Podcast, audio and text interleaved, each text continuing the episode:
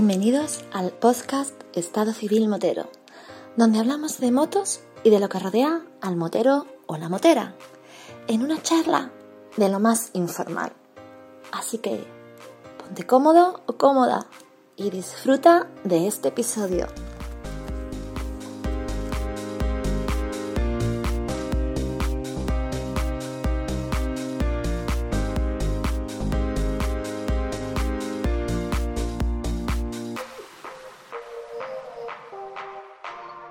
¿Qué pasa, chaval? Hombre, señor vampiro, ¿cuánto tiempo sin verte? Oye, oye, el señor te ha sobrado. Con vampiro o con vampi me conformo.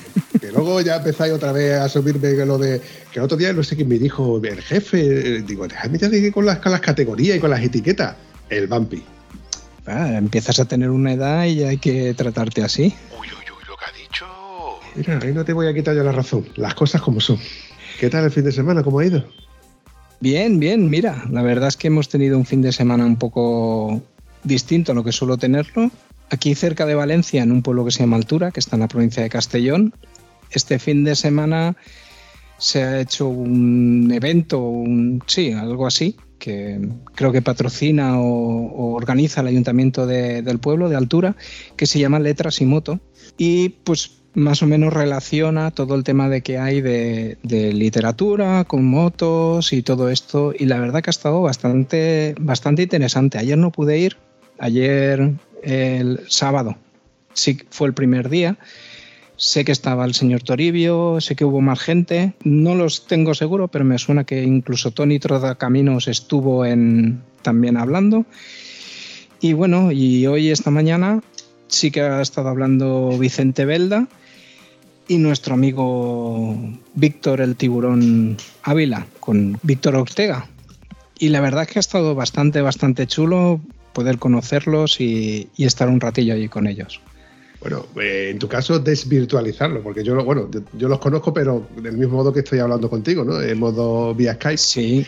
Eh, pero la verdad es que me mola la idea de poder tenido a esos dos referentes, ¿no? Para, mí, porque para un desconocedor de la isla de Man, tener dos personas que ya han pasado por la isla de Man y que van a volver a ir a la isla de Man contando de historias y vivencias, tal y como yo lo estoy recordando en esa grabación, la verdad es que mola. Yo ya los he bautizado como los Víctor Man. Víctor Man. Sí, mira, muy bien tirado.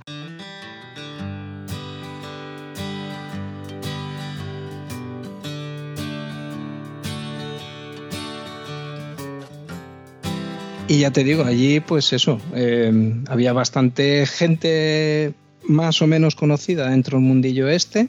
Estaba nuestro amigo Rafa CT, me he podido encontrar con él.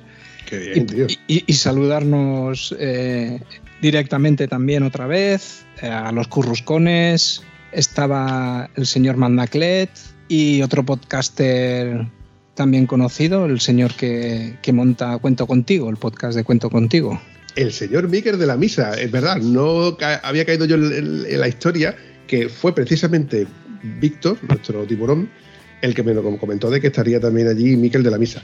La verdad es que hubiese dado dinero no, porque como buen tieso que soy, ando pelado, pero hubiese gastado algún fin de semana en poder haber asistido a ese evento porque me hubiera molado tela.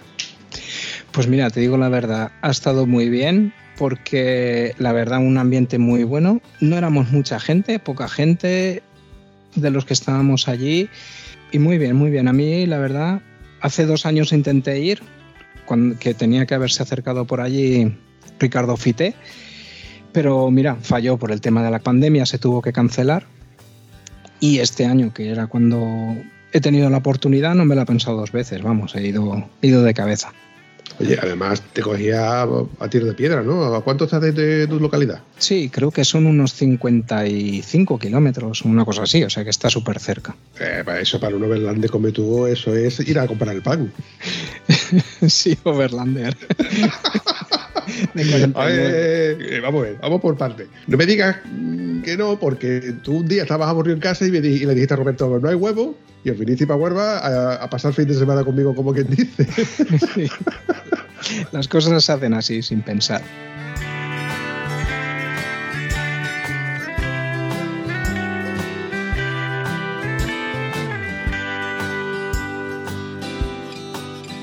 Pero bueno, que me parece que no estamos aquí para hablar de nosotros ni nuestro fin de semana. Eso, eso. Eh, cuéntame, ¿qué hacemos hoy reunidos aquí como, si estuviéramos un domingo en misa? ¿Qué me, vas a, ¿Qué me traes hoy, amigo mío? Pues mira, traigo otro invitado, otro pescadillo de estos que cogemos de vez en cuando, que también ha venido por las redes, viendo vídeos de YouTube, me llamó la atención alguna cosilla que estaba trasteando, le tiré la caña y bueno, creo que pesco el anzuelo antes de que tocara en el agua. ¿Qué tal, Esteban? Buenas tardes. Buenas tardes, ¿qué tal? Espérate, te he presentado como Esteban. ¿Te presento como galponero? Eh, a ver, prefiero Esteban, prefiero Esteban porque, porque bueno, eh, lo de galponero fue un hombre de cachondeo, como mi canal, que empezó pues de puro cachondeo y bueno, al final no es que sea ahí un youtuber de referencia, pero bueno, pues eh, tengo un huequecito pequeño en YouTube y, me va conociendo la gente ya por, lo, por la calle a veces y, está bien. O sea, tengo, hice muchas, muchas amistades, está de puta madre. No, no esperaba yo tener la repercusión que tengo, ni de coña. ¿Y por dónde estás, Esteban? ¿Dónde te situamos en el planeta?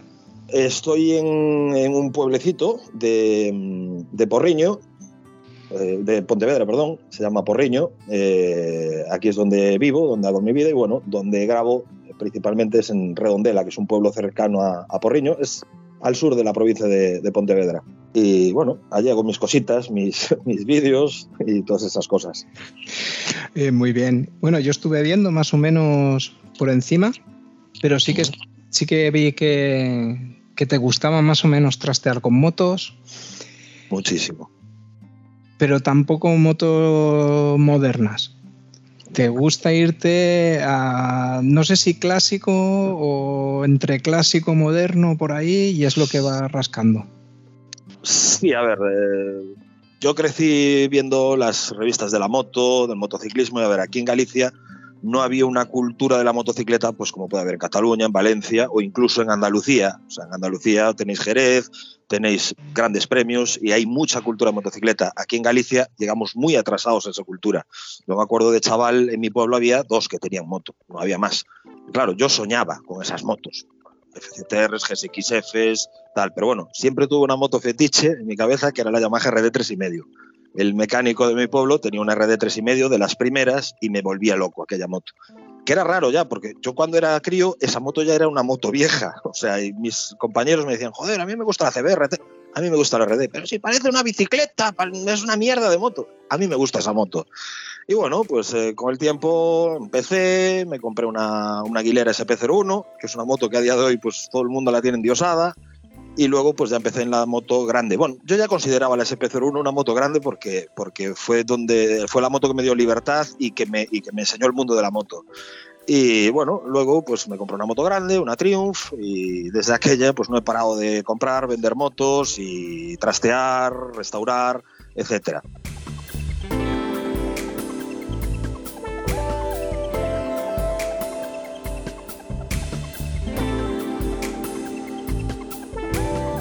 Tengo pues ahora mismo nueve motos y, bueno, tengo una moto moderna, bueno, moderna, tiene nueve años, una Yamaha Super Teneré que utilizo para rutas con mi pareja y para alguna rutita off-road y el resto todo lo que tengo pues son motos anteriores al año 2000, que es lo que me gusta, motos de los 90 y 80.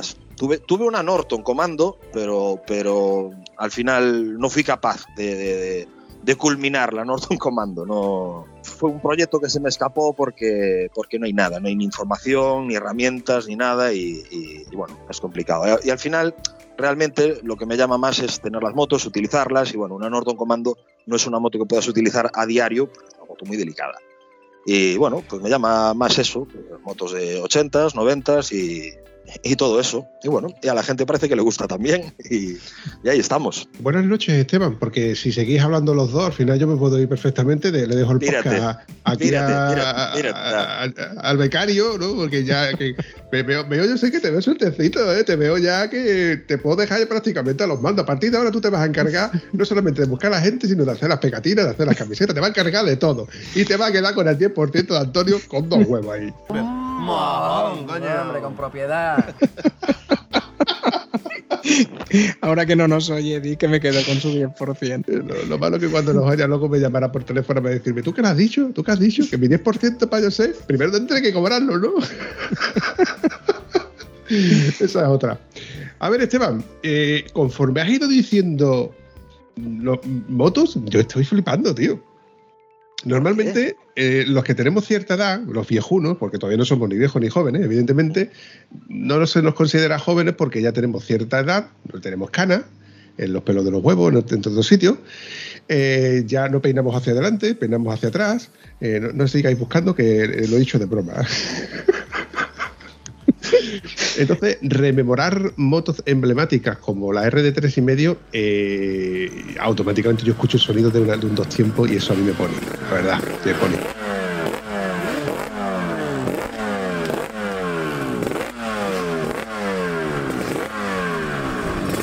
Ese motor que además puede parar a las Bungie, las Yamaha Bungie Squad que, que veíamos que hay preparaciones endiabladas que me encantan porque a más preparación de, de esas motos, más sonido, más cosas, es que son chulísimos.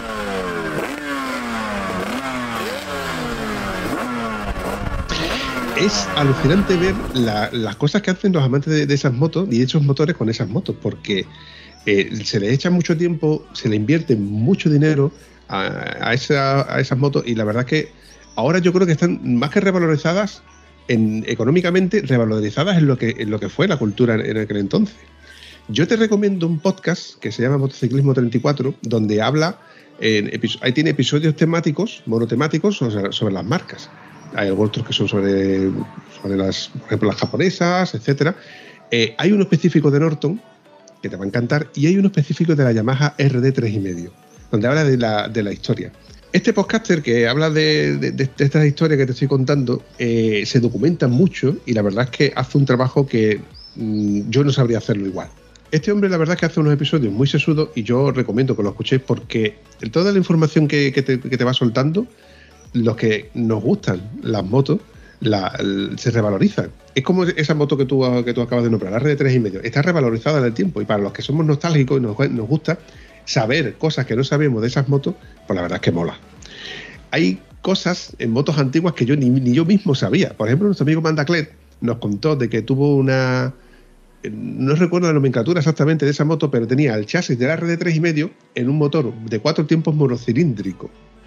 La SRX. Cierto. No es exactamente el mismo chasis. A ver, yo si me pongo a hablar de la RD, te- te- me puedo tirar cinco horas aquí. O sea, estoy hablando que es la moto fetiche mía. O sea, tuve tres RDs, ahora me he quedado solo con una, porque, a ver, según pasan los años, la afición va cayendo y, bueno, es una moto que te traga 10, 11 litros a los 100, más aceite y, y todo eso. O sea, no es una moto como para ir todos los días a trabajar, que yo lo usé en su día para ir todos los días a trabajar. Pero de RD me puedo tirar aquí hablando lo que quieras, ¿eh? O sea, soy un friki del, del modelo, un verdadero friki. O sea, posiblemente de todas las motos que tengo es de la que más eh, te puedo hablar. Lo que pasa que, bueno, pues eh, tengo más porque hay que evolucionar como motero.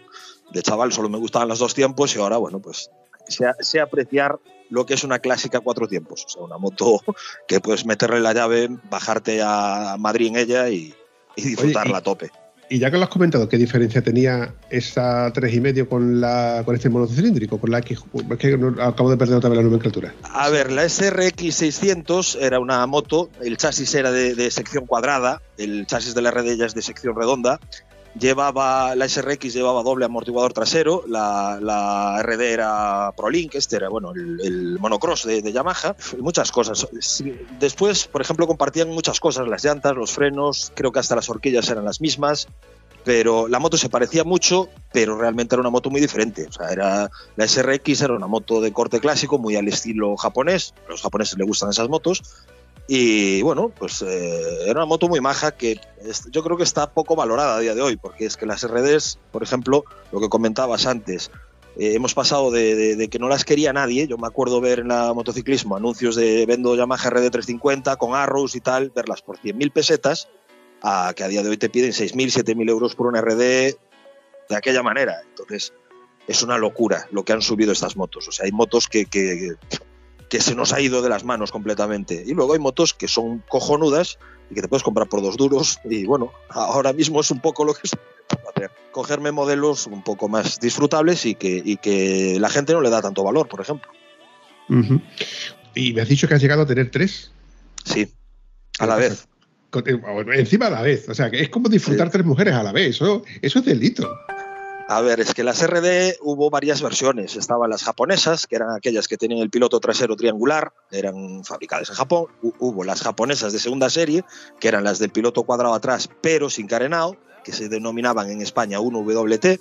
En otros países tenían otras nomenclaturas, 1W, 1W no sé qué. Bueno, en España eran 1WT y luego salieron las que venían de, de Brasil, que ya eran con carenado completo y se denominaban 2UA. La moto es en esencia la misma, pero cambian mucho. Cambia electrónica, cambian llantas, cambian pesos, cambian repartos de peso incluso, o sea, lleva un depósito más pequeño, tiene una postura más cómoda, es una evolución de la antigua.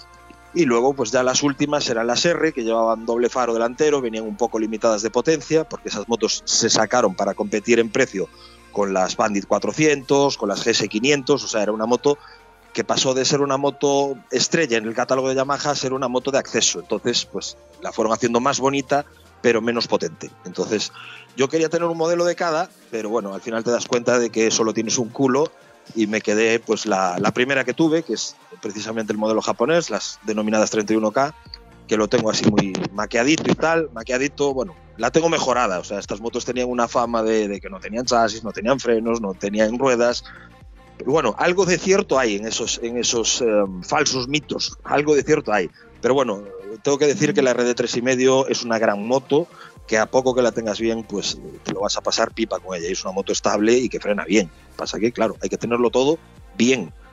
Estas motos es cuando te comprabas una RD que venía de pasar por 50 manos, de atracar farmacias, porque eran motos que se utilizaban para atracar farmacias, de, eh, pasaban por manos de yonkis, de gente que las tenía abandonadísimas y claro, tú te la coges y dices, coño, esto va mal. No, no va mal, hay que ponerla bien. Tú si coges una red de tres y medio que está bien mantenida, que está al día, es una moto que te lo pasas bomba con ella. Son las motos más divertidas que puede conducir un tío a día de hoy. Veo que la mala fama no era solamente de Matapijos, Viuda Negra, etcétera, etcétera. No, tienen, tienen mala fama. O sea, yo eh, sobre la RD tres y medio he leído de todo y yo creo que mucho de lo que he leído es mentira. O sea, lo primero que dicen es que la RD no tenía frenos, cuando la RD tres y medio llevaba el mismo sistema de frenado que una Yamaha V Max. O sea, llevaba los mismos frenos que una Yamaha V Max. Una V Max que podría pesar 300 kilos.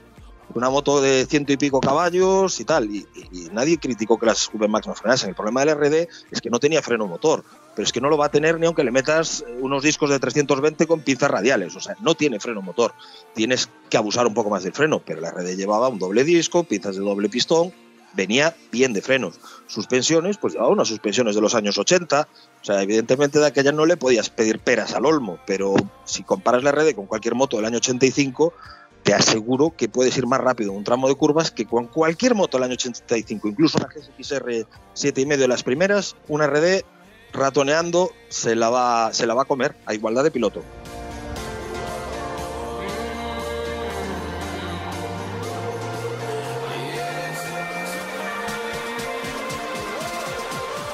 El, salto de la, de la red de 3,5, ¿a cuál fue? Porque ya te, deshaces de las otras dos, te quedas con una red de 3,5, pero ya no la vas a usar para no fue un salto. A ver, realmente, pues yo tenía una Triumph, una Daytona 675, que era una moto que me compré nueva en su día, cuando ya dije, bueno, la SP01 ya no me llega, pues vamos a comprarnos una moto de verdad. Que fue una moto que, bueno, me costó, me costó digerirla, era, era muy, muy bestia. Y bueno, yo siempre quise tener una RD, lo que pasa es que mi padre, pues claro, sabía que le llamaban la viuda negra, eh, mi pareja pues tampoco quería que yo tuviese dos motos, y bueno, pues por H o por B nunca, eh, nunca me planteé tenerla porque, porque no tenía aceptación. Y bueno, yo soy una persona que a mis padres les tengo mucho respeto. Eh, pero bueno, después de tener ya la Trius, ya llevaba años con ella, dije, bueno, me quiero comprar una RD, coño. Y bueno, pues busqué, encontré una que estaba destrozada y, me la compré. No vendí la, ni la SP01 ni la Triumph, o sea, eh, me la compré como complemento, no como única moto. Entonces, Luego ya vinieron otras motos, pero a día de hoy es la que más tiempo lleva conmigo. La SP01 con el tiempo la acabé vendiendo porque no la utilizaba y la Triumph también. Y bueno, eh, se ha quedado la RD conmigo, por algo será. y, espero que, sea la última moto que se marche de casa, si algún día se tiene que marchar alguna. ¿Sabes que tu Triumph 675 eh, sale en una película muy famosa y, además famosa por gente que le encanta y gente que la odia? Torque, rodando al límite. No es esa. La que sale en Torque es la 955, pero la posterior a la que yo tengo ahora. O sea, no es la 675. Es, hostia, está... Me sonaba, me sonaba a mí que era la, 9, la 955 la Sí, pero es la, es la posterior. Son ya cuando Triumph empezó a hacer motos de menor calidad. la que, la, sí, sí, es que es así. O sea, eh, es que, es que se te ha cambiado la cara. Has dicho fotos de menor calidad. ¿Qué pasa? Que Hombre, es que a ver. Se veía que yo no tengo, entramos- tengo, a ver, yo ahora tengo una 955, el modelo del 97. Fue una moto impresionante, motor diseñado por Lotus, chasis tipo Spondon, no sé si os suenan los chasis Spondon, monobrazo, era una moto espectacular, que no tuvo mucho éxito en España. En el sur a lo mejor un poquito sí, de hecho la mía me la traje de Málaga, pero no tuvo mucho éxito. Luego salió esa versión que sale en Torque y tengo un muy buen colega que tiene una, aparte es una edición limitada, y bueno, la comparamos con mi moto, o sea, es una moto que una sustituye a la otra, y bueno, hay una diferencia de calidades, pero bestial, la mía lleva tornillería rápida, lleva discos de freno Brembo, lleva mogollón de, hasta las piñas de las luces se perciben de mejor calidad. Triumph del 2000 en adelante, pues hizo una política de, de- de globalización y eso pues eh, hizo recortar, recortar presupuestos a la hora de fabricar motos. O sea, el que entienda un poco de Triumph sabe que las anteriores al 2000 son motos de una calidad bestial y luego, bueno, del 2000 en adelante, pues es una moto más tipo japonés. No digo que las japonesas no tengan calidad, pero bueno, no destacan en ello. Eh, Sin embargo, pues eh, tú te, te coges una Triumph de estas, yo he tenido una Triumph, una 900, y bueno, los plásticos de esa moto son, pero para, pero para analizarlos, o sea, impresionantes. Plásticos, tornillería, lacados del motor, todo. Pero bueno, son, son cosas que, que, se ven con los años y a base de- de- de jugar con las motos y ver y desmontar y preparar y todo eso. Entonces, bueno, desde aquí si me escucha algún comercial de Triumph, lo siento, pero, pero es, es mi opinión.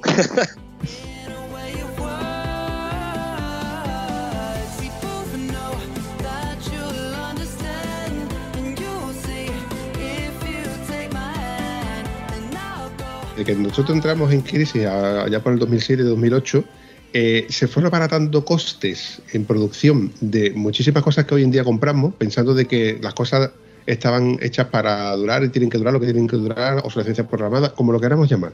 Tú antes te comprabas un coche y ese coche te iba a durar mínimo 10, 15 años, perfectamente, 300.000 kilómetros. Y hoy en día no hay ningún taxista que le haga a un coche que se compre hoy en día 300.000 kilómetros. Lo ha cambiado antes llámalo sistema de financiación o llámalo eh, ITV restrictiva, como lo queramos llamar. Pero ya no tenemos vehículos que con, con una vida longeva, por así decirlo. Tú hoy te compras una Triumph, una Suzuki, una Yamaha, una BMW, te compras una R1200 BMW y, a ver, habrá excepciones, como todo. Eh, todos, todos los que tienen BMW conocen a Íñigo Famoso porque a su F800 GS del 2010 le ha hecho, la última vez que le el cuenta kilómetros tenía 825.000 kilómetros. Son kilómetros. Pero la receta es muy sencilla. Si se te tropea, tú la arreglas y así puedes arreglar motos hasta que te aburras. ¿No? Ahí creo recordar que también había una Honda Goldwing también con un millón de kilómetros, no sé cuánto, una K100 por ahí también dando. A ver, la receta es muy sencilla. Si tú no dejas de echarle dinero, siempre vas a tener una moto con un mogollón de kilómetros. Pero que en fiabilidad, hoy por hoy, tal y como están las cosas, lo veo muy complicado. Hoy por hoy no se fabrica un plástico para que dure en el tiempo. Hoy por hoy se fabrica un plástico para que cuando le dé el sol se queme. te tengo que dar totalmente la razón, pero tú también piensa una cosa, que, que a día de hoy cualquier moto, cualquier moto trae ABS, trae control de tracción, trae mapas de potencia, trae eh, quick shift, trae de todo. O sea, no hay motos básicas a día de hoy. Claro, el otro día probamos para el canal una CBR 600F con 200.000 kilómetros, que bueno, iba como una seda, pero el secreto en que está, lo que tú dices, que pide un kit de distribución, meterlo, que tal, y luego pues no castigar las motos, porque también la gente a día de hoy, antes el que tenía una moto, tenía que trabajar muchísimo para comprarse una moto. O sea, a día de hoy todo el mundo tiene moto, todo el mundo. O sea, sales a la calle, ves grupos, sobre todo yo le tengo un poco de fobia, siempre lo dije, a las Kawasaki Z, que es la moto que se compra todo el mundo.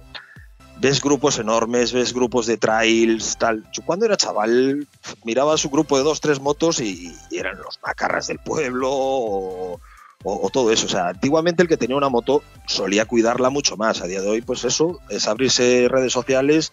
Y el otro día en el Gran Premio de Jerez, pues mirabas tíos quemando la moto, cortadas, etcétera. Claro, una moto así no va a durar.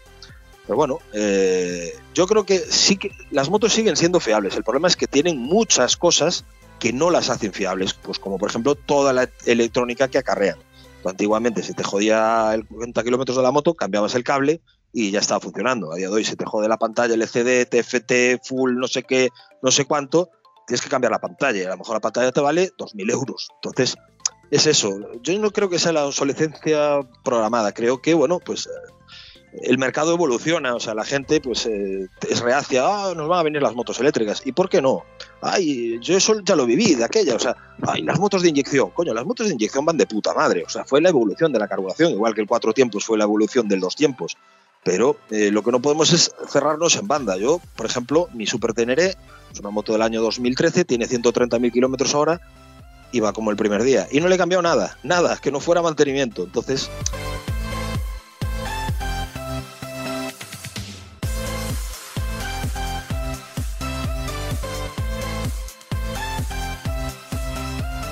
Puede ser que haya motos fiables, tengo muchos conocidos que tienen las Yamaha MT, las ondas estas eso sí, ya te acercas y ves que esos plásticos no son los que montaba Honda en los 90 y tal, pero claro, le tienen que recortar por alguna, por alguna parte, porque de aquella tú te gastabas 12.000 euros, te comprabas una, una Yamaha R6 y tenías una Yamaha R6, que era un motor, unos frenos y tal. Tú ahora te compras una R7 y ya tiene su pantalla digital, horquillas regulables, etcétera. Todo eso hay que pagarlo. Entonces, las motos se han encarecido mucho. Pero bueno, yo creo que yo creo que, que, tendrán que tener eh, duración en el tiempo. O sea, hay muchos, vosotros acabáis de mencionar. Eh, Charlie Sinewan con su F800 pues le mete kilómetros a casco porro y está ahí. O sea, creo que las motos siguen siendo fiables. El problema es que tienen mucho más mantenimiento que, que antaño, que se reducía a cambiar aceite filtros, bujías cuando tocaba y, y poco más. Oye, cuando has hablado, por ejemplo, de la MT-07, es una moto que cada vez que la veo en la calle me llama la atención porque la evolución de esa moto, eh, o mejor dicho, la moto anterior a esa, como, como referente, yo la tenía la FZ6, la Facer, ¿no?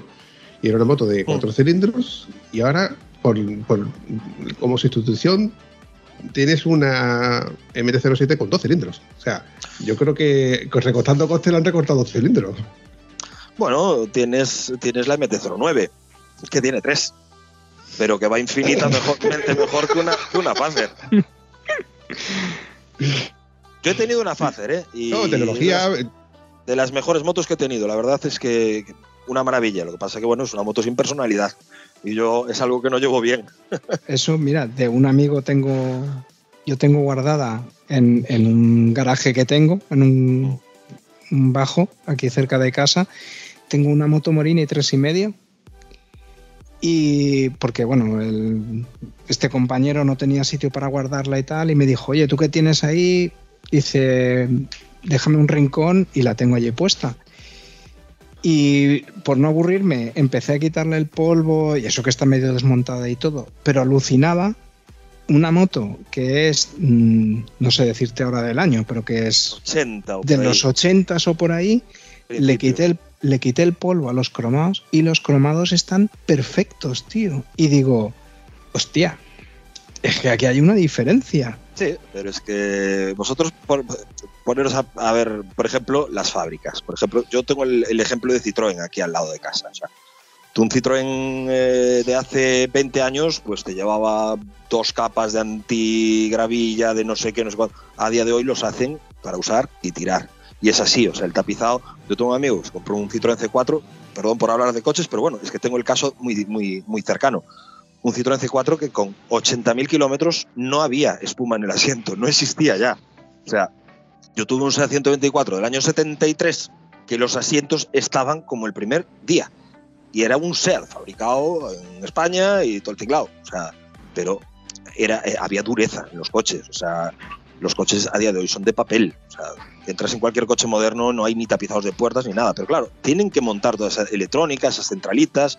Y en las motos pasa un poco lo mismo. El otro día me cogí una, una Aprilia RSV4 y queda acojonado. O sea, tiene controles de anti-Willy, le puedes poner hasta los grados para hacer el caballito, eh, todo, con el control de tracción con no sé cuántas vías, puedes regular la suspensión en un botón, en un botón. Entonces, todo eso hay que meterlo y hay que meterlo concentrado para que en la báscula la moto siga siendo una moto ligera. Entonces, eh, eso es lo que está pues costando un poco la fiabilidad de las cosas.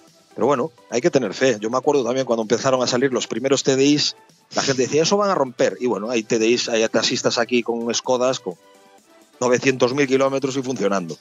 Entonces, y, me acuerdo que se criticaron mucho aquellos primeros TDIs que, andaban, ¿no? y bueno, eh, es el mercado, tendrá que evolucionar.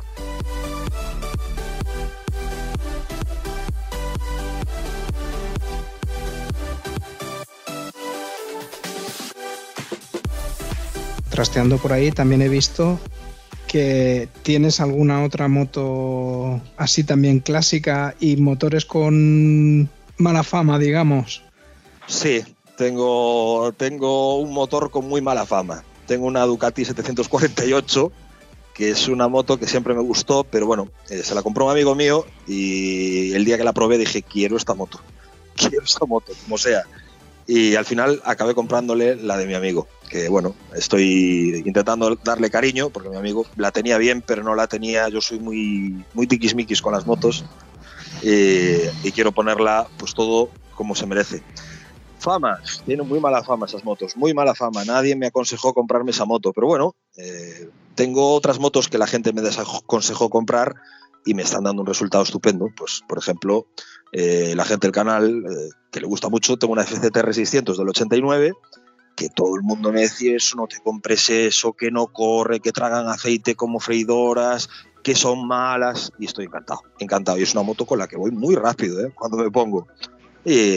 yo creo que, a ver, el problema de la gente es que están acostumbrados, yo creo que, que que aquellas japonesas de los 90, pues cuando llegó, es imperdonable no mencionarla, la, CBR 600 F2, esa moto cambió el mercado. Yo soy anti-CBR, les tengo un poco de odio, pero bueno, hay que reconocer que esta moto cambió el mercado y, nos puso una moto deportiva ligera, fiable, que podías maltratarla lo que quisieses y esa moto nunca daba un, puñetero problema. Y, y, creo que la gente se acostumbra a eso y a lo mejor pues cuando les iba un poquito mejor las cosas las cambiaban por una Ducati y la Ducati es una moto de carreras. Lo tengo hablado mucho con, bueno, un chico muy conocido también por redes que se llama Lostrego Guzzi, que es medio, medio hater también. Que a ver, es como si te compras una, una Honda RC30. La Honda RC30 es Honda, pero tiene un mantenimiento cada 2.000 kilómetros, no sé si hay que hacerle casquillos de cigüeñal, tiene un mantenimiento, porque es una moto de carreras. Entonces, cuando te compras una Ducati, te estás comprando una moto de carreras, lleva embrague en seco. O sea, eso ya te dice un poco que te estás comprando una moto de, carreras. Entonces, el mantenimiento es muy superior, muy superior, y es un motor que viene más apretado. Aunque no corra como una CBR 600, tú tienes que tener eh, siempre pues, las correas cada X kilómetros, el reglaje de válvulas impepinable, aparte es un reglaje bastante difícil de hacer al ser motor desmodrómico y tal, y la gente no estaba dispuesta a esas cosas. Yo sé de gente que tuvo 748 que las empezaron a castigar y les rompieron. ¿Por qué? Porque es una moto más delicada que una CBR. Entonces, yo creo que la fama esa toda viene de ahí, de que la gente pues no les hace el mantenimiento. Igual estoy hablando demasiado y mañana me rompe a mí la moto y tengo que decir, joder, pues qué mierda de moto, pero pero bueno, sé de gente que las tiene, las cuida y, les hace los mantenimientos y sé de alguno que tiene una 748 con más de 100.000 kilómetros y ya te dice, un regulador y, mantenimientos. Oye, 100.000 kilómetros en una deportiva de ese tipo, pues es una cifra respetable. Pero todo esto que comentas, ¿te lo trasteas tú en tu casa o cómo te lo gestionas? Porque entiendo yo que encontrar mecánicos que quieran enfangarse en motos de más de 15 años ya se lo pensarán, ¿no? Es muy complicado. Por ejemplo, pues eh, mogollón de gente me entra, oye, ¿me harías un motor de RD? Yo a las RDs le pego muy bien, hice muchas, pero es que no hay mecánicos que hagan RDs bien. O sea, tengo un muy buen amigo que se recorrió todos los concesionarios de la zona, restauró una RD y la moto le fallaba, le fallaba, le fallaba y gastó un dineral, la llevó al servicio oficial, la llevó a todos los talleres de estos old school, esa gente que corre la bañeza y tal, y nadie le puso la moto a funcionar. Le dije, tráeme la moto por casa. En 15 minutos, la RD de él eh, salió funcionando perfectamente y tal. A veces sabe más eh, alguien que, ya ha tenido esos problemas que no tal. Cuando vives aquí en el, extremo norte de, España, o sea, como os comentaba antes, la cultura motera aquí es inferior, aunque a día de hoy está emergiendo mucho.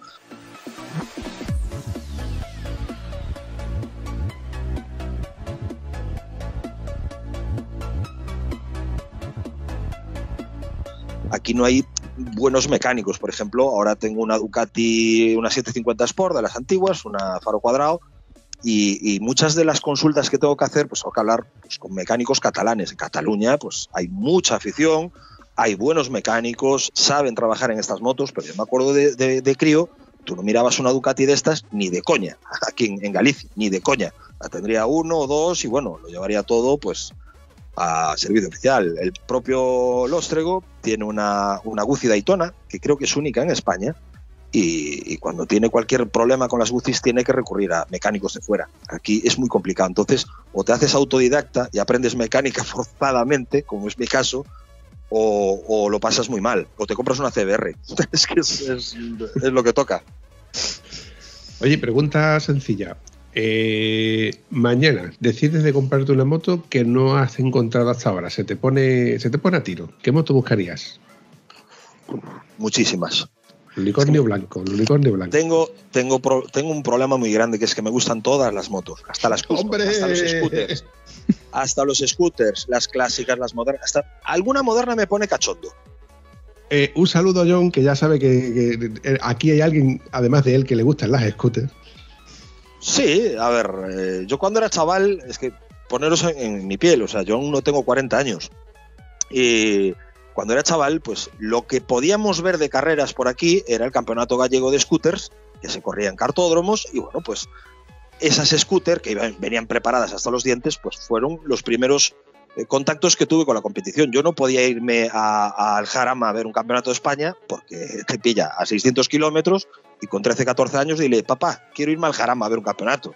Te manda a tomar por culo directamente. Entonces, eh, era lo que había por aquí. Entonces, yo me acuerdo, la, primera vez que tuve toma de contacto con un campeonato europeo, es que lo tengo grabado como si fuese a día de hoy, fue en el, campeonato de, de Europa de Super Sport y dos y medio. Y se corría en el circuito de Braga, Braga en Portugal.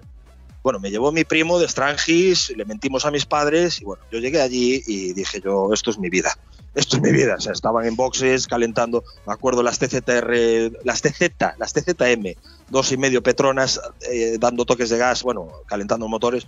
Yo flipaba, digo yo, Dios mío, esto es, esto es, es como si estuvieras en el cielo, o sea, como para un putero entrar en, un sitio lleno de mujeres cachondísimas, pues igual, o como entrar en una fábrica de cerveza para un, cervecero, pues igual, yo me sentí tal y, son los contactos que tuve, yo, claro, tengo a, través de redes sociales a día de hoy, pues tienes colegas catalanes, madrileños, vascos, y esa gente pues ya tuvo acceso a todo eso ya desde críos, entonces pues Evidentemente tú sí te puedes ir a ver una carrera de, Super Sport 600, de Thunderbikes, de Super Stock, no te vas a ver una carrera de scooters, pero aquí es lo que tenía y bueno, pues guardo buen recuerdo de las scooters. Por eso, aun cuando veo alguna scooter de estas eh, chavalitos preparada, pues aún, aún la veo y digo yo, coño, o las Derby Varian, las, las Espinos y todo eso, fue con lo que me crié, o sea, no, no puedo renegar de mi pasado.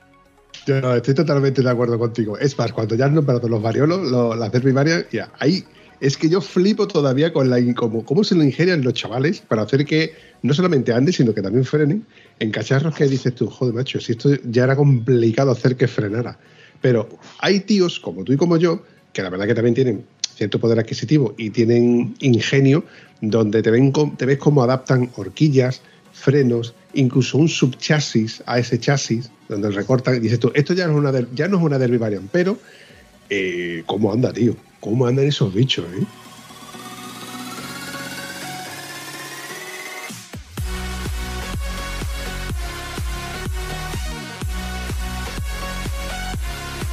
Yo tuve, yo tuve un Vespino, pero preparado hasta arriba. La pena es que no conservo ninguna, ninguna fotografía de él. Tenía horquillas de, no sé si era de una Derby Copa o algo así. La había metido con, con freno de disco, barra, el motor era una obra de orfebrería, o sea, tenía cárteres de la, de la scooter que llevaba el motor de espino, eh, le había preparado el encendido, todo.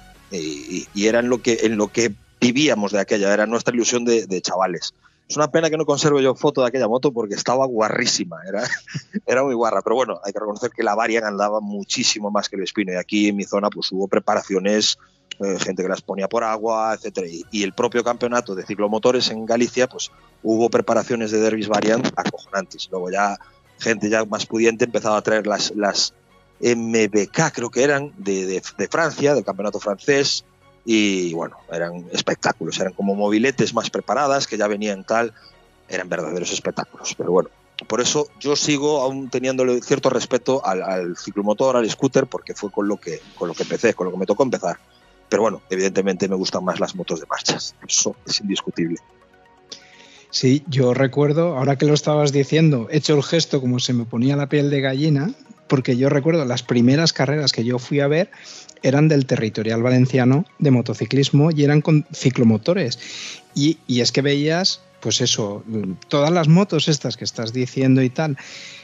Claro, en un pueblo, en una carrera de pueblo que ibas a correr, el que estaba carburando la moto estaba a medio metro tuyo y el acelerador aquel, aquel acelera, que estaban acelerando para carburar o para poner a punto lo que fuera, el olor al aceite aquel, vamos, me acuerdo que era una pasada. Y alucinar de decir, pero vamos a ver, ¿cómo puede ser que ese motor esté rindiendo lo que está rindiendo, vaya lo rápido que va, pero es que luego encima, el chavalín que estaba encima de aquella moto, que tomaban las curvas como las tomaban, vamos, que, que era pero increíble, vamos. Es como, como ir al Gran Premio de la Bañeza, o sea, tú puedes ir a ver el Mundial, pero tú vas a la Bañeza y, es otro rollo. Bueno, la bañeza en los últimos años ha derivado un poquito más al rollo fiesta, pues porque la juventud que va a emborracharse y tal, pero bueno, eh, yo me acuerdo la primera vez que fui a la bañeza, tenía veintipocos años y flipé, o sea, flipé, digo yo, pero en serio que están los boxes es el portal de esta casa, en serio, o sea, estaban preparando Bultacos, Montesas, eh, Motos 125 pre-GP. Aún se corría, aún se corría de aquella el Criterium con 125 de calle, Aprilias, NSRs, todo eso. Claro, yo aquello para mí fue, fue la hostia. O sea, no es el gran premio que tú estás en una grada y tienes la moto a, a 20 metros. O sea, estás allí, en el boxes en los boxes, vas allí, hablas con el señor, oiga, ¿qué tal? No, estamos levantando la culata, tal, limándola aquí, tal, para conseguir haber una décima y tal. Esas son las carreras en estado puro. Entonces, claro, a mí me empezó a interesar también lo viejo, pues viendo esas cosas, claro, dices tú, coño, eh, esto mola, a mí me mola más que, que, que, ir a ver un gran premio de MotoGP, que al final lo que estás viendo, a ver, yo no tengo nada en contra de la gente con pasta, pero lo que estás viendo es un puñado de millonarios con unas motos estratosféricas, y, que tú nunca vas ni a soñar a subirte una moto así. Entonces, a mí me molaba más la bañeza porque, coño, cualquiera puede comprarse una bultaco, prepararla y, e inscribirse y, disfrutar, disfrutar de eso. O sea, a mí me tira, me tira un poquito más eso, o sea, el, rollo más tirando a lo humilde, porque al final, pues yo creo que, por ejemplo, un tío que va a correr la bañeza disfruta lo mismo que un tío que está corriendo MotoGP, o a lo mejor incluso más, porque se tiene que buscar la vida para frenar la moto y, y todo eso. O sea, él es su mecánico, él es su manager, él es todo. Entonces, siempre me gustó un poquito eso, el, mundo viejuno de, las motos. Yo particularmente no conozco la bañeza. ¡Hostias! Me has matado, me has matado. No, lo siento, te va, es que me pilla lejos, tío. Que yo estoy hablando, yo estoy en Huelva, ¿eh? Pero. En un fin de semana me pego un salto. A ver, lo tengo Tienes que venir de este año. Ah, me encantaría. Lo tengo apuntado en la lista de cosas pendientes que hacer antes de morir. Pero, a ver, he visto muchísimos vídeos de, la fiesta que, es la bañeza y a mí lo que me, encanta es, es como decir, es como ver las carreras de la isla de Man en versión española. Hmm. Porque ese ambiente donde tú ves cierto compañerismo, donde tú te vas al box del que tienes al lado y le pides una llave o le preguntas qué tal, eh, cómo ha ido, cómo no sé qué, en esa curva hay un bache, cuidado. Eso no lo ves en las carreras de MotoGP. Esa es la sensación que a mí me ha dado desde, verlo a través de YouTube, porque es donde tú lo puedes ver. A ver, la bañeza, la bañeza es, eh, es, historia. efectivamente, joder, es la carrera, creo que es la carrera urbana más antigua de España. Bueno, está la de Sátiva también, tengo escuchado hablar de ella. Pero, pero la bañeza es historia del motociclismo. O sea, corrió Ángel Nieto, corrió Grau, corrió todos los grandes han corrido en la bañeza. Nieto decía que si no has corrido la bañeza no podía ser campeón del mundo. O sea, eh, que bueno, a mí Nieto no me cae muy bien. Entonces, dicho, pero no me caía, pobre. Eh, pero bueno, a ver, es una carrera con mucha historia y, que es una carrera como eran antes, como eran en los años 50, 60, o sea, con motos de los años 50, 60 y con gente de los años 50, 60, porque no ves mucha juventud. Ahora pues han metido pre-GP, Moto 3, que ahí ya ves chavalada, pero para correr en clásicas no te permiten, creo que, que tengas menos de 35 años, no puedes correr. Entonces, es una carrera old school, o sea, una carrera como las de antes. Y, el, ambiente que hay en la Bañeza, pese a que es una carrera relativamente pequeña, el ambiente que hay allí es un ambiente motero 100%. Lo que comentaba antes, que hace unos años para aquí he notado que ese ambiente pues ha decrecido. Yo me acuerdo eso, los primeros años que fui a la Bañeza, eh, tú lo que mirabas allí eran moteros de verdad, moteros de verdad, gente de esta que te saluda, te viene, te, habla. Ahora empiezas a ver pues mucha chavalada, muchas chicas, que yo no digo que las chicas, eh, me encanta que sean moteras y todo el tinglado, pero, pero bueno, eh, hay chicas eh, que les encanta la moto, tengo muy buenas amigas que son moteras que me pegan un repaso a mí, pero por lo general las chicas y los chicos jóvenes pues no van a la bañeza a disfrutar de las carreras, van por la fiesta. Y entonces a mí es lo que no me lo que me empieza a tirar un poco para atrás de, las carreras de la bañeza últimamente, porque yo me acuerdo de ir al camping, era una maravilla, todo un ambiente motero, ahora vas al camping, quemadas de rueda, cortadas, eh, fiesta, altavoces con música y no puedes dormir. Claro, tú si vas a la bañeza a ver las carreras, pues te mola ver los entrenamientos, te mola ir a, los boxes, te mola eh, descansar para poder disfrutar de, de, lo que es el espectáculo. Para mí el espectáculo es lo que se hace en el circuito urbano, no lo que se hace en el camping. Entonces, no sé, quizás soy yo demasiado rarito, pero yo para irme de fiesta me voy cualquier fin de semana a una discoteca y listo. No me voy a un gran premio, pero bueno.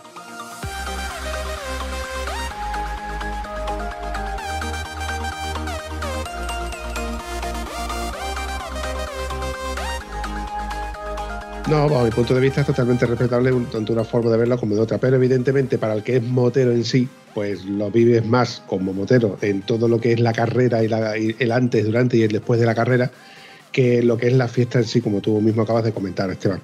Oye, Esteban, antes me has comentado que tienes un canal en YouTube. Coméntanos, ¿cómo se llama? A ver, mi canal se llama Galponero. Es así como suena. Y bueno, pues empezó por una broma por una broma porque, bueno, eh, a mí evidentemente, como ya habéis podido notar, me gustan bastante las motos. Siempre estoy con mis motos en mi galpón, que es como se le llama en Galicia, pues al cubierto, al garaje, etcétera. Aquí se le llama galpón. Y como yo siempre estaba en el galpón, pues dije, a ver, pongo galponero, porque siempre estoy aquí y tal. Y bueno, los colegas, joder, haz un canal de YouTube, tal, que tú tienes labia, que tú tienes eh, cuento, tal, tienes mucho material, tienes muchas motos, puedes hablar, es que hay tíos que son malísimos y tienen tropecientos mil seguidores, tal. Y dije yo, a ver, yo no controlo nada de internet, nada de nada. Yo no controlo de editar vídeos, yo no controlo de, de grabación, no me voy a gastar pasta en cámaras ni en nada de eso. Joder, hazlo y tal. Y bueno, subí un vídeo, que era un vídeo que hice personal hablando de una de mis motos, subí un vídeo y vi que a la semana tenía 300 seguidores. Y digo, hostia, puede ser. 300 seguidores es mucho para un vídeo que no era un vídeo ni siquiera hecho para el canal. Entonces, pues hice otro vídeo, empecé a probar motos de los colegas, pero con una calidad fatal, ¿eh? O sea, no os esperéis ver eh, un vídeo súper editado, o sea, una calidad fatal, vídeos malísimos. Pero bueno, a la gente le empezó a gustar eso. Soy un tío muy sincero, yo digo lo que pienso sin tapujos, o sea, todo el mundo que me conoce ya sabe que no me gustan mucho las ondas, que tal, que no sé qué, pero bueno, yo respeto todo a todo tipo de motos y tal. De hecho, tengo dos ondas. y, bueno, pues empecé a tener cierto éxito. Yo creo que es porque la gente estaba un poco hasta los huevos de, lo que vienen siendo los youtubers al uso. Yo, por ejemplo, una de las cosas también que me hizo decidirme para, para montar el canal fue que quise comprar una moto para mi novia, una 125, y me puse a ver pruebas de esas motos. Y bueno, lo que miraba eran tíos muy repeinados, muy guapos todos, eh, probando una moto de concesionario, te decían la ficha técnica de pe pues tiene unos discos de tanto diámetro, tal, tiene una inyección Magneti Marelli de no sé qué. Eso no me interesa, tío, no me interesa. Eso voy a Google y, lo leo allá. Dime, ¿qué tal va? ¿Cómo entra en curva? ¿Cómo se siente la moto? Dime eso. O sea, ¿qué tal va la, suspensión? ¿Se puede regular? ¿No se puede regular? Dime lo que yo no sepa. Eh, pónmela ahí cómo suena y tal. Entonces dije yo, pues vamos a hacerlo unas videopruebas un poco a mi estilo incluso puedes hacer tu caballito, háztelo y esas cosas, pero claro, eh, es un canal un poco políticamente incorrecto, pero, pero bueno, eh, intento aprender de los errores y cada vez pues intento que el contenido sea un poquito mejor. Me descubrí hacer directos hace poquito, tengo directos, bueno, eh, he tenido directos de estar ciento y pico personas conectadas, está muy bien, o sea, porque los hago los lunes o los martes, según me cuadre, y, y muy bien, la gente pues no tengo apenas haters, me suelen tener bastante cariño, soy un tío, intento ser cercano y, nada más. O sea, aparte, tengo una cosa, que el canal no lo tengo monetizado, no lo tengo por ganar dinero, porque creo que esto es una afición que me gusta y que comparto y, creo que no tengo que hacer negocio con ella. Ya me dice todo el mundo que soy gilipollas, pero bueno, eh, ya, ya veis que soy un, un bonachón, un buenazo, como se suele decir. ¿Y las siete novias estas de dos ruedas han pasado todas por tu canal? ¿O las las siete motos, ¿no? ¿Tenías siete o nueve? No sé, me has dicho una barbaridad. Nueve. Tengo nueve motos ahora mismo, sí. Ah, Así un Eh, repaso rápido, habías dicho RD3 y medio. Mira, vamos desde más vieja hasta más moderna. Tengo la red de 3,5, que es del 86, tengo la FZR del 89, tengo la Super Sport, que es del 97, creo, tengo la T595, la Triumph, que es del 97 también, tengo una Suzuki TL1000R del, eh, del 98, tengo una VFR eh, 750 del 98, con la que estoy intentando hacer una réplica RC30, bueno, intentando no, lo estoy haciendo, ya está bastante avanzado, de mi piloto favorito, que era Juan López Mella, y me encantaba esa moto y quiero hacerme una réplica RC30, porque el presupuesto no da para comprarse una original. Eh, tengo una VFR 800 del 2000. eh, ¿Qué más motos tengo por allí? Tengo la 748, que también creo que es del 99 o del 2000. Y tengo la Super Teneré, que es del 2013. Creo que están las 9, si no me, si no me equivoco. Y bueno, es lo que hay por ahí.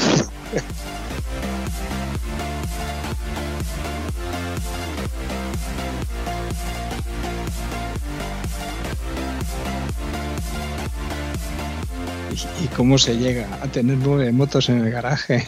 Pues porque el garaje no es más grande. Si el garaje fuera más Mira. grande, tendríamos moto. Muy fácil. No tengo hijos, no tengo hipoteca y mi novio es una santa. Es muy, es muy Y no- fácil. Y no precisamente por ese orden. Me ha gustado la receta, Esteban. Me ha gustado. Sí, a ver, evidentemente mucha gente me dice, joder, tío, pero ¿cómo haces para tener las motos? Digo yo, pero ¿cuánto te come a ti tu hijo al cabo del mes? O sea, entre gafas, libros, eh, el colegio, el no sé qué, el, el calzado ortopédico, cualquier cosa. Un hijo come muchísimo más que una moto. Una moto, tú le pagas el seguro una vez al año. Son, yo tengo muchas aseguradas, nunca tuve un parte, tengo los 15 puntos del carnet, espero que duren mucho. Y yo pago sobre 100 euros cada seguro de moto. Entonces, son 100 euros más el impuesto rodaje, las que lo pagan, las que ya son clásicas, pues no lo pagan. Y es una ITV cada dos años. Tampoco es un gasto excesivo. O sea, tengo también una colección de, de 100 cascos de, pilotos de 500 y de, superbikes, que bueno, ahora estoy empezando a venderla porque no doy para más. No doy para más porque de no usarlos, pues eh, se van deteriorando y, prefiero pues empezar a venderlos y listo. Pero bueno, que soy un loco, joder, soy un puto loco de las motos. Aparte, tampoco soy un tío adinerado. Yo soy un trabajador normal y corriente, o sea, de una familia totalmente, totalmente humilde, pero bueno, pues yo qué sé, hay colegas míos que tienen BMWs de puta madre, Mercedes. Yo tengo un coche normal, tengo ropa normal, eh, no tengo vicios caros, quitando el fumar, que volví ahora a fumar por, por un problema, que tengo que dejarlo otra vez, tal, pero, pero me administro eh, e intento pues desviar un poco lo que es mi- mis ganancias a, las motos, que realmente es lo que me hace feliz. Eh, bueno, eso, lo que me hace feliz materialmente, se entiende, ¿no? Evidentemente los colegas, la familia, la pareja y todo eso, pues también me hace feliz, obviamente, pero bueno, lo material es lo que me hace feliz. Digo que miedo me da el día que te toque un cuponazo. Sería, sería complicado, sería complicado. Aparte, yo juego al euromillón. Cuando te toca el euromillón, no te ganas un millón o dos. O sea, es mucho dinero. a ver, tendría muchas motos, está claro. Pero bueno, creo que he llegado Una- a un punto mm, Elige una moto. de todas las que tengo. Es que- No, no, no. Te ¿Que me toca mañana el euromillón. Sí, elige una Es, es- es muy complicado. Ah, una, muy una, una, tío, una. Venga, mójate. Pues una Yamaha R7, pero de las antiguas, ¿eh? Con la que corrió Aga en el 99. Una ¿Tiene que, ser una moto moto de- de... ¿Tiene que ser una moto de competición? No, no, no es de competición, es una moto que se matriculó para calle, porque fue para correr Superbikes, pero se hicieron solo 500 y es una moto que me flipa. Te podría decir una W01, es una moto que me encantaría tener, pero realmente, a ver, te digo que esas motos de ensueño al final no las disfrutas tanto, porque yo, por ejemplo, tengo compañeros que tienen RC30 y todos le meten motor VFR. ¿Por qué? Porque el motor de RC30 tiene los mantenimientos, igual que el de la W01. La gente le mete el motor IZF 750. A ver, realmente te estás comprando una moto de salón, son motos para el salón. A mí, pues me molan las motos para disfrutar. O sea, te podría decir mil motos, pues una Bimota SB8K, como la que tiene Currito, no sé si conocéis a Currito de Madrid, cualquier moto que me ponga cachondo, pero es que yo tengo un don, que tanto me pone una Bimota SB8 como me puede poner una SV650 que te la compras en Wallapop por 600 euros. Me pone, o sea, digo yo, hostia, es una moto guapa y divertida.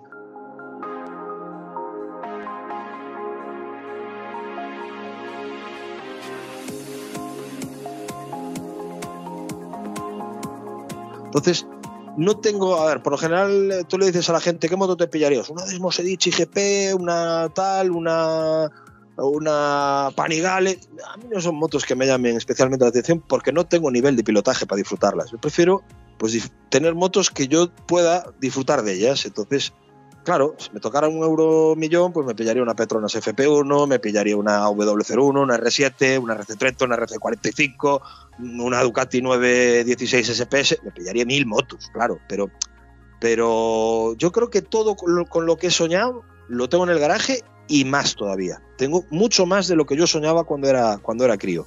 O sea, yo cuando era crío soñaba con tener una RD. Y la tengo, tengo la FCTR, que era la otra moto con la que soñaba de crío, y bueno, ya de, de, de, filón, ya de, por suerte, pues tengo la T595, que era una moto que me flipaba, las Ducatis, tengo, oye, cualquiera estaría feliz con el garaje que tengo yo, pero bueno, mi trabajo me ha costado. O sea, no me lo han regalado. Muy bien dicho. Oye, para ir recortando este episodio, la verdad es que mm, si, llego a saber exactamente eh, el filón que tengo aquí, yo creo que hubiera hecho un poquito más los deberes y, y me hubiera informado y seguramente hubiéramos sacado más contenido. Pero una de las cosas que me encanta de estos episodios es que al no saber con quién hablo ni, ni, informarme, es que voy descubriendo cosas que me dejan flipado. La verdad es que yo alucino con la sapiencia que tiene este tío porque ya te digo, me encantaría volver a hablar, contigo en otro, episodio, en otro contexto. Ya la verdad es que estás invitado, porque siempre que tú quieras contarme que te has comprado una moto nueva, que, me quieras hablar de ella o lo que tú quieras, ya sabes que puedes pegarme un telefonazo o llamas a mi gran becario, Josep, y seguro que nos ponemos en contacto y cuadramos agenda para que echemos otro ratito de charla. Cuando queráis, o sea, yo a mí eh, otra cosa no, pero hablar de motos me flipa, me flipa y ya os digo, eh, desde el canal, que lo hago también con cierto humor, y los directos y todo eso, y esto, el formato nuevo, podcast, lo siento mucho, no sé lo que es un podcast, lo descubriré ahora. Sí, sí, sí, reíros, reíros. No lo sé, o sea, soy, soy un analfabeto digital, totalmente. Totalmente. Cualquier. Mi sobrino me pega mil vueltas en todo. Mi sobrino que tiene 13, 14 años, vamos, me mea encima. Eh, nunca me llamó lo digital, nunca me llamaron los, videojuegos, siempre me llamaron las motos. O sea, soy un tío que su vida y su sabiduría se la ha dedicado a las motos. Entonces, eh, es, eh, esta es la consecuencia pues, de saber tanto de motos, que bueno, hay gente que sabe muchísimo más que yo, pero bueno, yo para la edad que tengo le puedo pegar un repaso a alguno también, que de vez en cuando también me los pegan a mí. Está claro, pero que sé bastante de motos y cada vez que veo una moto nueva ya estoy eh, preguntando, estoy viendo por Google datos, etcétera. Entonces, eh, pues es lo que me lo que me tira. Y nunca me he tirado lo de los podcasts. A veces, pues yo sé que esto se hace, a veces veo podcasts en YouTube y tal. Y, me encanta porque en el trabajo yo trabajo con los auriculares y este tipo de, cosas que se puedan escuchar me encanta. A veces pues escucho los, los vídeos de, de Máximo Santa, a veces hay alguno también por, por, eh, no sé cómo se llama, que hablan, eh, hablan con, con Manolo, eh, Manolo Burillo, que era representante de, de Sito Pons, y hablan mucho de motos y de aquella época, y me encanta, me los pongo y vamos, escucho dos horas de, directo, pero encantado, vamos, me faltan las palomitas en el trabajo. A mí esto, esto me gusta, pero claro, no, no sé cómo, cómo va y tengo que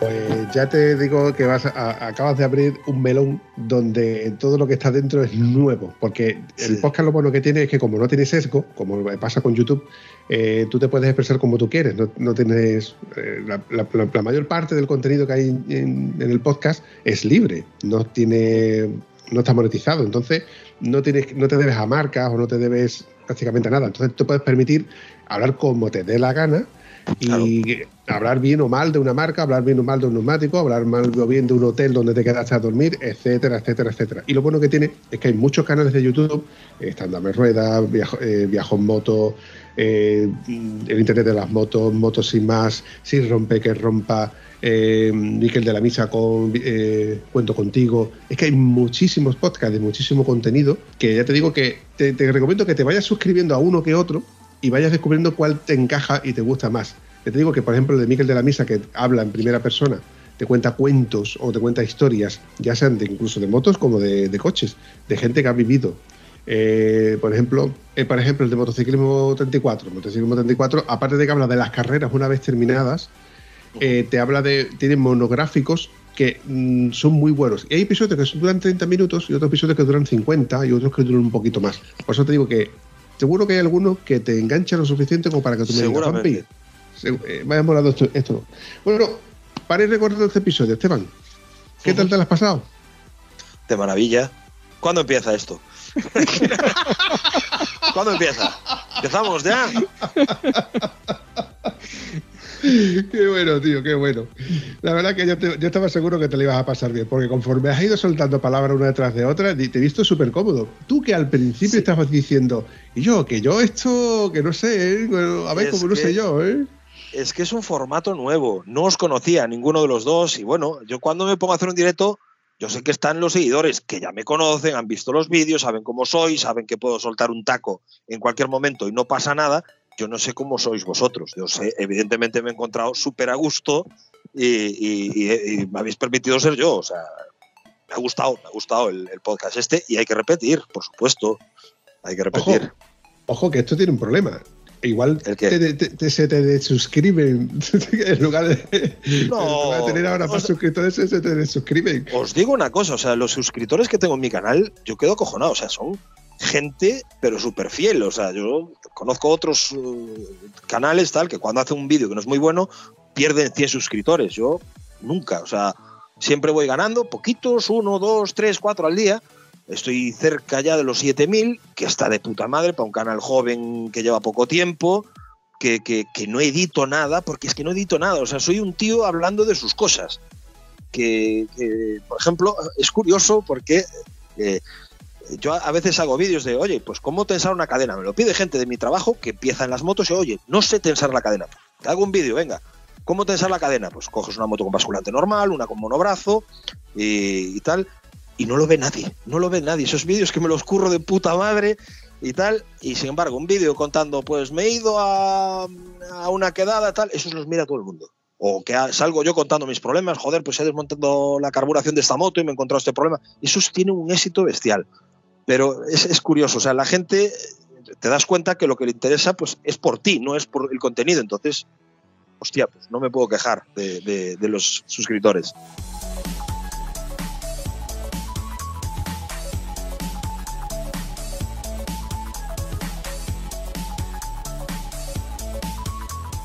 Tengo algún vídeo rozando las 200.000 reproducciones, ¿eh? Sí, sí, sí, sí, sí. Pues fíjate, fíjate, ha sido la videoprueba de la Yamaha RD 3 y medio. O sea, he salido hablando tal y luego, claro, he mandado unas pasadas, la moto se escucha, mi RD está preparada, suena que te cagas eh, y tiene casi 200.000 reproducciones. Y dices hostia, la gente quiere ver la RD, quiere informarse y tal.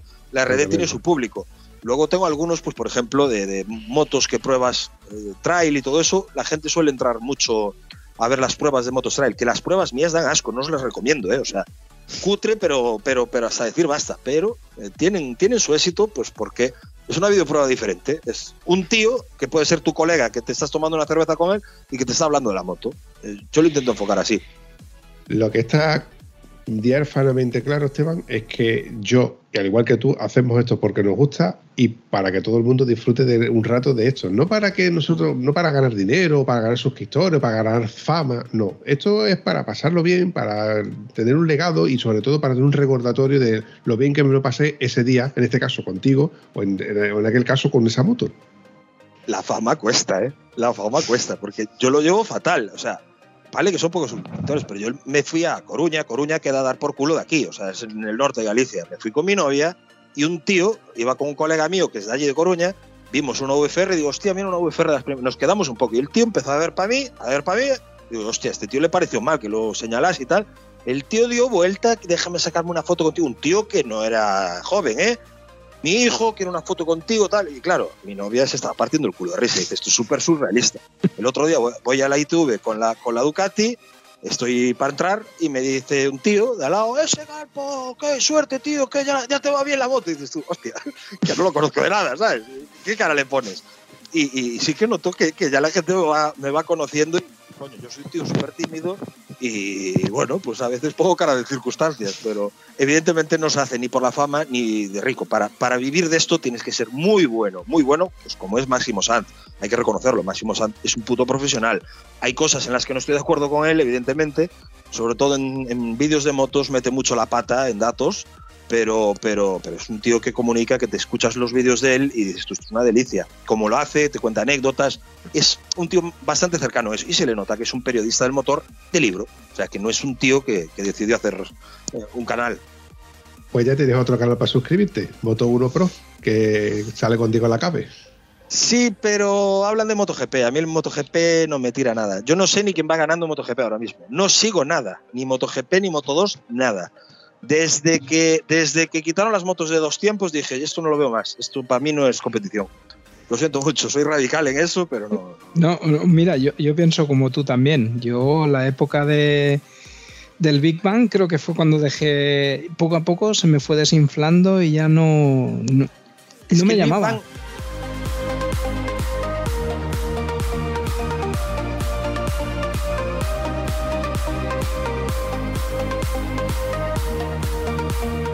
Big Bang la gente piensa que era un motor Big Bang, gran explosión, ¡guau! La hostia. Para nada, el Big Bang era un motor peor que el Screamer, o sea, era un motor que traccionaba como en cuatro tiempos, entonces por eso era mejor, pero el Screamer era el motor propio, el, bueno, el, explosivo, el, Big Bang fue un, para mí fue un fiasco, fiasco que funcionó evidentemente, pero, pero a ver, eh, desde que Dorna tiene eso ya en los 90 creo que lo cogió, no sé, es, muy complicado. O sea, yo os invito a ver la historia de López Mella, que es mi ídolo, siempre tengo que mencionarlo, eh, lo que vivió ese hombre para, para llegar a, la élite, pues en la élite. Y, es que no el deporte tiene que estar al acceso de todo el mundo y, no está. O sea, a día de hoy, pues yo conocía personalmente a, a Dani Rivas, os sonará, eh, murió en, el Gran Premio de las Américas, eh, junto con un valenciano, con. Ay, no me acuerdo ahora el nombre. Bueno, murieron los dos en un accidente. Dani Rivas fue el primero en desarrollar una Moto 2 y tal, y era un tío muy bueno y le pedían barbaridades por correr. O sea, ¿quieres correr una carrera de wheelcar? Pues 3 millones de euros por correr una carrera. Y dices, hostia, ¿sabes? Es que es, eh, es un negocio, es un negocio. O sea, ahí no llegan los mejores, ahí llegan los que tienen padrino. Y, pero bueno, eso es así de toda la vida, creo yo, vamos. Pero creo que de aquellas, si eras bueno, a lo mejor te podía ver un Kenny Roberts, un, buen manager y, alzarte, pero a día de hoy, si no tienes padrino, no te bautizas. Eso está claro. Quillo, me has dejado flipado con lo último que acabas de decir sobre la, historia de las carreras. Yo la historia, la historia esta os la cuento pues a raíz de, de López Mella. Joder, López Mella era un tío que era extremadamente bueno, extremadamente bueno, y que iban a probar una moto, iban tres pilotos y, siempre era el más rápido, pero la moto no se la daban a él, se la daban al que llevaba padrino. Y esto le pasó con Ángel Nieto, le pasó con Sito Pons y frustra, o sea, un tío que es bueno y que podía estar ahí, que podía incluso ser campeón del mundo, pero no tenía, no tenía padrino. Entonces, eh, ahí ya te vas dando cuenta de que este circo realmente no es un deporte, o sea, no puede ser un Ronaldinho que no me gusta nada el fútbol, pero sé que Ronaldinho fue un gran jugador o Messi, que nazca en un pueblo perdido en Argentina y que no tenga ni para zapatos y que lo vea un, manager y que diga, pues tú vas a jugar al fútbol tal, y ganar miles de millones. No puedes, no puedes, porque eh, el fútbol es una cosa y el motociclismo es otra. El fútbol mueve mucho dinero, pero el motociclismo, para moverte en el motociclismo, tienes que tener dinero. Y, bueno, pues yo creo que a día de hoy pues, se han quitado copas de promoción. Pues, por ejemplo, la Ducati esta que tengo yo ahora, pues había una copa Ducati que tú te pagabas un millón doscientas mil pelas, estaba la moto, los escapes Tavi, el mono, el casco y las inscripciones de todas las carreras. Y un tío que pudiese currar, se podía permitir pagar un millón doscientas y, y corres un campeonato ya nacional. Es una copa de promoción, pero bueno, ahí podías ya empezar. A día de hoy no hay copas de promoción, no hay Thunderbikes, no hay Super Stock. O sea, a día de hoy lo que hay está muy profesionalizado y, bueno, pues eh, los campeonatos son de Dorna y Dorna es quien, quien manda ahí. O sea, os pensáis que gana siempre Honda porque, porque es la mejor. No, eso está todo pensado. El neumático que monta aquel le va a ir mal y todo. Está todo pensado. Yo, creo, yo tengo esa, esa creencia. O sea, y a mí mirar un deporte que es falso, pues no me, no me atrae.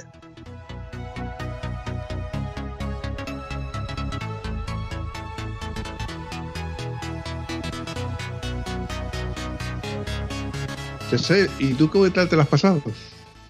Pues yo muy bien, como siempre, ya lo sabes. Me he quedado con, no sé, una sensación de que hemos empezado a hablar con Esteban y parece que estemos empezando a hablar y que esto es para desarrollar y liarnos aquí porque la verdad, no sé.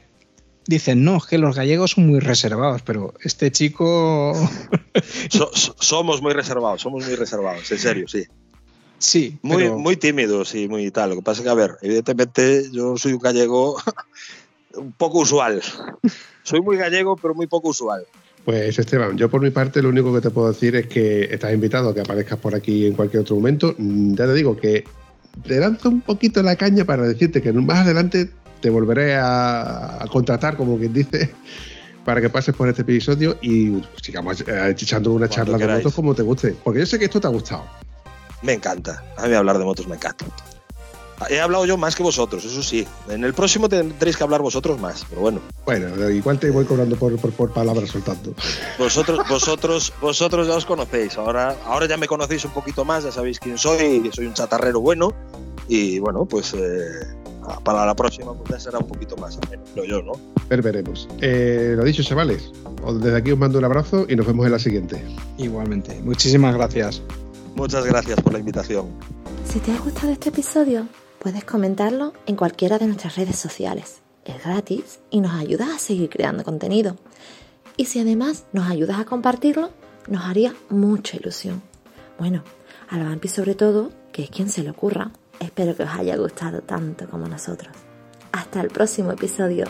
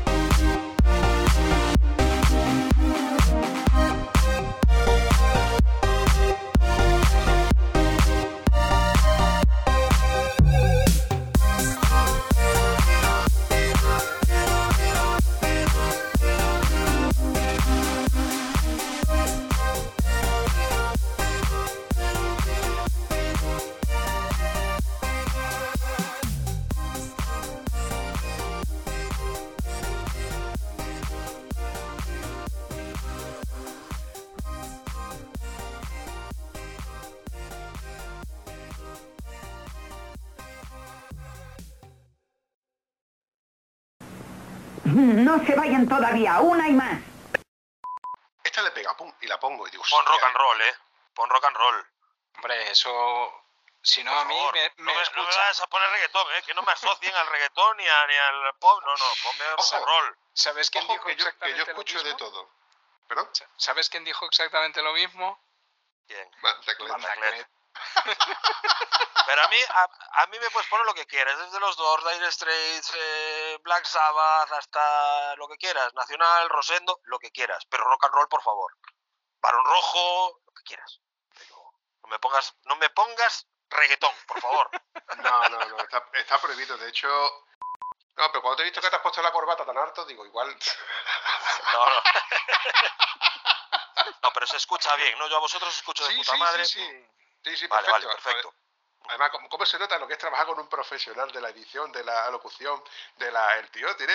tiene Pero porque tiene tengo dotes. labia, tengo, tengo mucha labia. O sea, me hago directos de hora y pico y sin parar de hablar. A ver, yo es que es ponerme a hablar de motos y no paro. Me tenéis que mandar callar, porque, porque No. es lo que me mola. Es lo que me mola, hablar de motos. Es difícil que yo te mande callar. Es difícil. No le mando a callar a Antonio, te manda a llamar. Anda, hombre. Oye, eh, me encantan esos episodios. Y cuando tú escu- yo te, escuch- te he escuchado, perdón, uh, como estoy hoy, tío. ¿Qué te Hostia, echar pasa? a este tío de aquí, ¿eh? Echar a este tío de aquí, me cago en la leche. Y es el jefe, ¿sabes? Es el jefe. Este es el jefe, enchufado. Es, el hijo, es, es el hijo del jefe o algo. Desde que me he afeitado, eh, los cabres. Déjate barba, hombre. Ay, es que hay que, es que hay que hacer mucho calor para tener la barba. Eh, como iba diciendo, Los amantes de, esos, de, esas, motos. Para que no escucha nadie. No, prefiero como Esteban. ¿Como tu alter ego o como. O sea, como Batman? No, o como a ver. Tony Stark. Espera, espera, espera, espera, espera, espera, espera. Que, siga, que siga, que ha quedado bien. No, bueno, sí o no. Sí. ¿Cómo que no? Esto va para las tomas falsas. Tú sí que vas para la toma falsa. La puta. Perdón. Ah, eh, esto lo aprovecha, esto yo lo, lo aprovecho todo, es como lo del cochín, se aprovecha todo. Yo aprovecho luego para lo meto para la toma falsa. Ah, aquí estamos. Hola, ¿qué tal? Muy buenas. Muy buenas tardes. ¿Qué tal? ¿Se escucha bien? ¿Se me ve bien y todo eso? Me hace el antivirus, ¿no? pero lo, lo normal. Cuando sale Josep, era el antivirus. Bueno, Josep, ¿tú quieres hacer el maestro de ceremonia o lo, o lo digo yo? Ya, que dé la explicación. Venga, no sé, yo por si te quieres soltar tú ya y soltándote el pelo. Muy bien. Bueno, Yo soy totalmente nuevo. Yo no os conozco ni a uno ni al otro. O sea, ni, eh, ni nosotros a ti. Y Ya, ya. No, no. Pero digo que, que no tengáis muchas esperanzas en, en que yo sea un genio o cualquier historia, ¿eh? O sea, No te eh, preocupes. yo si nos ponemos eso. a hablar de motos, pues muy bien, muy bien. Pero, pero la, lim- la limitación la tengo ahí, que es la primera vez que hago una, un carajo de estos. Josep, ahora es cuando tú tienes que decir, ahora es cuando tú tienes que sentirte profesional en esto, porque Sí, ¿verdad? la primera vez que grabó Josep conmigo estaba peor que tú diez veces, diez veces. Y míralo ahora. Yo, yo tengo miedo, tengo miedo, tengo mucho miedo. Pero Tengo... Esteban, por favor. Eh, si hay, has dicho algo que mm, luego me dice, Vampi, corta la parte en la que dije que en vez de medirme 50 me medía 2 metros. Correcto. Es que ese es el problema. A día de hoy eh, ¿Es correcto? Mediano- una sociedad... Sí. ¿Es correcto? ¿Medía 2 metros? La mía algo menos, algo menos. Me cortaron un cacho ahí atrás, me cortaron un cachito eh, y ahora me mide algo menos. Pero bueno, tenéis mi permiso para darme caña, putearme, vacilarme, lo que queráis. Lo que queráis. O Bueno, pues sea, acabas de firmar un contrato. Acabas de firmar un contrato mira, verbal. tranquilo me quedo.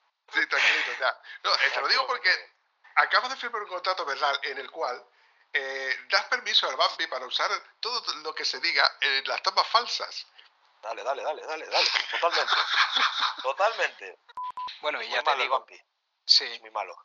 No, el buen chaval. Un poquito cabrón, pero. Bueno, ah, cabroncete somos todos. Yo Sí, me caracterizo por ser un poco cabroncete, un poco gamberro, pero bueno. más o menos, sí. Eh, paramos en. Cuidado, cuidado que ya llegó. Para, para, para, para, que ya llegó. Que nos va, que nos va a ver. Que nos va a ver. Que te recuerdo que esto todo esto está grabado, todo lo que habéis hablado mientras que yo estaba fuera. Luego yo lo uso en las tomas falsas, chaval. Eh, chao, eh. Chao. Doy por hecho que no has hecho ni- no has hecho los deberes, no sabes ni lo que es el podcast de Estado Civil Motero. Ahora suena un grillo de fondo. Lo estuve buscando. Lo estuve Os- buscando. Espera, espera, espera. A ver, tenemos que partir de la base de que yo soy un analfabeto digital, totalmente. Soy un analfabeto digital. O sea, tengo un canal de YouTube y no tengo ni cámara, ni GoPro, ni ordenador, ni edito, nada. Nada. Y yo creo que al final pues ha sido un poco lo que le gusta a la gente. Mirar a un analfabeto con sus cosas. Yo creo que ¿Por sí. dónde? Entonces, he buscado el, el podcast de, de- de- de Estado, Estado Civil Motero, es. Ujú. Corta Sí. porque ya esto entra en esto, Esto- entra en podcast. Va bien para el tema. Esto es tema, esto ya es entra en podcast. ¿Me entiendes? Porque Vale. tú me estás contando cosas de ti que yo no sé y me estás contando cosas que, que me llaman la atención y pues, a la vez de ahí ya empezamos a, a entrar en la conversación. Esteban, muchas gracias, tío. He pasado un rato vosotros. muy bueno contigo. Y yo con vosotros. Venga. Ah, hasta. Adiós. Chao. Chao. A ver si este está grabado. No me Sí, sí. jodas, ¿eh? Eso, es to- eso es to- eso es todo, amigos.